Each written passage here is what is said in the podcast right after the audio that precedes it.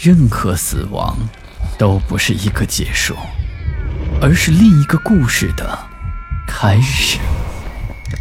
操纵这一切的是飘在背后的幽灵，还是隐藏在人心的恶鬼？欢迎来到霸天鬼话。这一年的冬天。表哥他们在鲁北的某个地方进行钻探，时值隆冬，天寒地冻，钻井的效率就有所下降。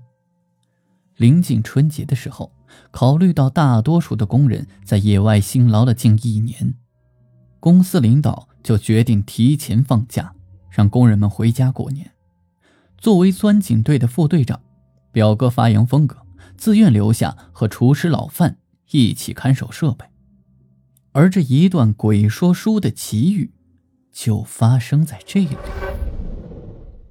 大年三十这天晚上，表哥和老范把炉子烧得旺旺的，炒了几个硬菜，烫了一壶好酒。这一边拉着家常，就一边喝酒。两个人聊得喝得正起劲的时候，突然就听到有人敲门。表哥先是愣了一下，回过神来就骂道：“嘿，看来这两条狗真给傻鸟吃了。”来了人竟然也不叫一声，老范就起身开了门，看到一个六十多岁的老者站在门外，冻得瑟瑟发抖。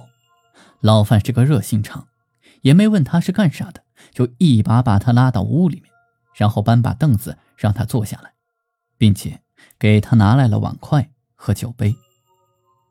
老者开始的时候还有些拘谨，后来见表哥他们如此的热情好客。也就不再腼腆，就笑着说：“这除夕之夜来此叨扰两位，实在是不好意思呀。”“哎呀，老哥，你这样说就见外了。你来的正好，咱们一起过年，岂不是更加热闹？”“哎，对了，请问老哥的尊姓大名是？”“鄙人姓萧，单名一个洪字，洪水的洪，你们叫我老萧就可以了。”老范这个时候给萧红斟满了一杯酒，就问他：“老哥，今天是除夕，你不在家陪家人过年，跑到这荒郊野外来干啥呀？”萧红听了之后，脸上有些尴尬，嘴唇动了动，欲言又止。表哥从萧红的神色看出他好像有什么难言之隐，于是就端起酒杯说道：“哎，来来，咱们喝酒。这大过年的，谁也别提窝心的事儿。”萧红此时感激地看了表哥一眼，三个人觥筹交错，推杯换盏，不长时间都喝成了大红脸。老范看到墙上的挂表，就说道：“到八点了，差不多时间了，咱们来看春晚吧。”说完之后，便站起身，走到了写字台，把电视给打开了。萧红目不转睛地盯着彩色电视屏幕，惊讶地说。这是啥呀？还有人，还有声音，咋跟电影似的？表哥以为他在说笑，可一瞅他的表情又不像，于是就说：“老哥，这是彩色电视机，你不会没有见过吧？”萧红点点头说：“这还真没见过，俺以前呀只看过电影。”表哥听罢之后心想：这老哥家里不会穷的连彩电都买不起吧？他正在犯嘀咕呢，一旁边的老范忽然发起了牢骚：“哎呀，这春晚真是越办越没有意思。可你说不看吧，感觉又缺少点啥。既然没劲儿，那咱就不看了，咱们就专心喝酒拉呱吧。”老范听表哥这么说，起身就去把电视机给关了。这个时候，萧红站了起来，慢悠悠地说道：“这样吧，两位老弟。”我给你们说段书，助助酒兴，怎么样啊？表哥和老范一听，先是愣了一下，这老萧居然会说书，然后顿时来了精神，拍手叫好。这老萧则微笑着点了点头，从衣兜里掏出了一块金木，往写字台上一拍，然后清了清嗓子说道：“两位看官，今天就给你们说一段这乱世枭雄。”张作霖，张作霖，字玉亭，一八七五年三月十九日生于奉天省海城县小洼村，也就是现在的辽宁省盘锦市大洼县驾长四乡马家房村西的小洼屯其祖父名萧红说的抑扬顿挫，惟妙惟肖。表哥和老范两人听得如痴如醉，浮想联翩。也不知道过了多久，萧红又一拍醒目，说道：“二位老弟，这段书我今天就说到这儿了。说的不好啊，还请你们多多包涵。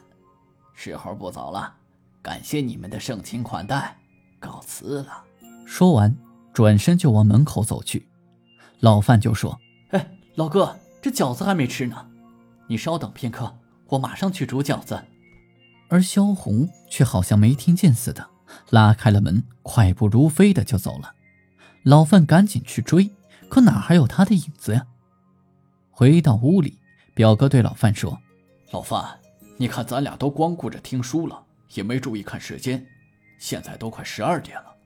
那个老萧竟然一口气说了三个多小时啊！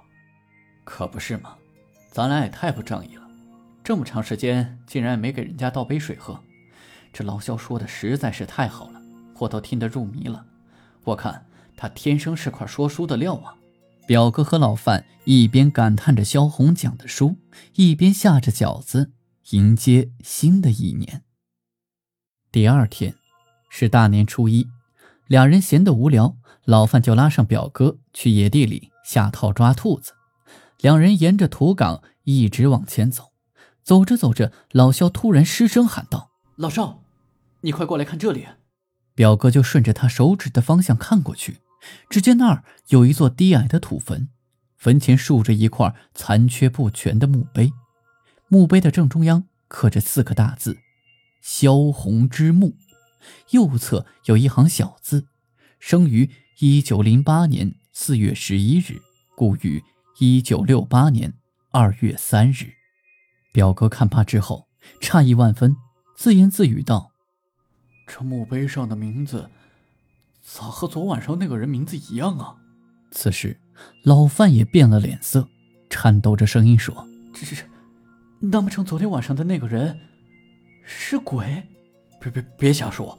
这天底下重名重姓的人多了去了，你咋知道昨天晚上那个人就是现在坟里埋的这个人？”话虽这么说，但是表哥的心……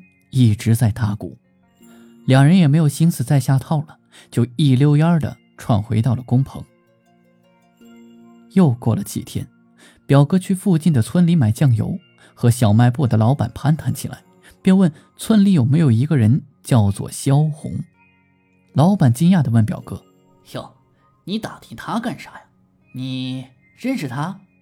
表哥就把大年三十晚上发生的事儿一五一十的。给他讲了，这小卖部的老板听完之后，这头摇得跟拨浪鼓似的，一连说了好几个不可能。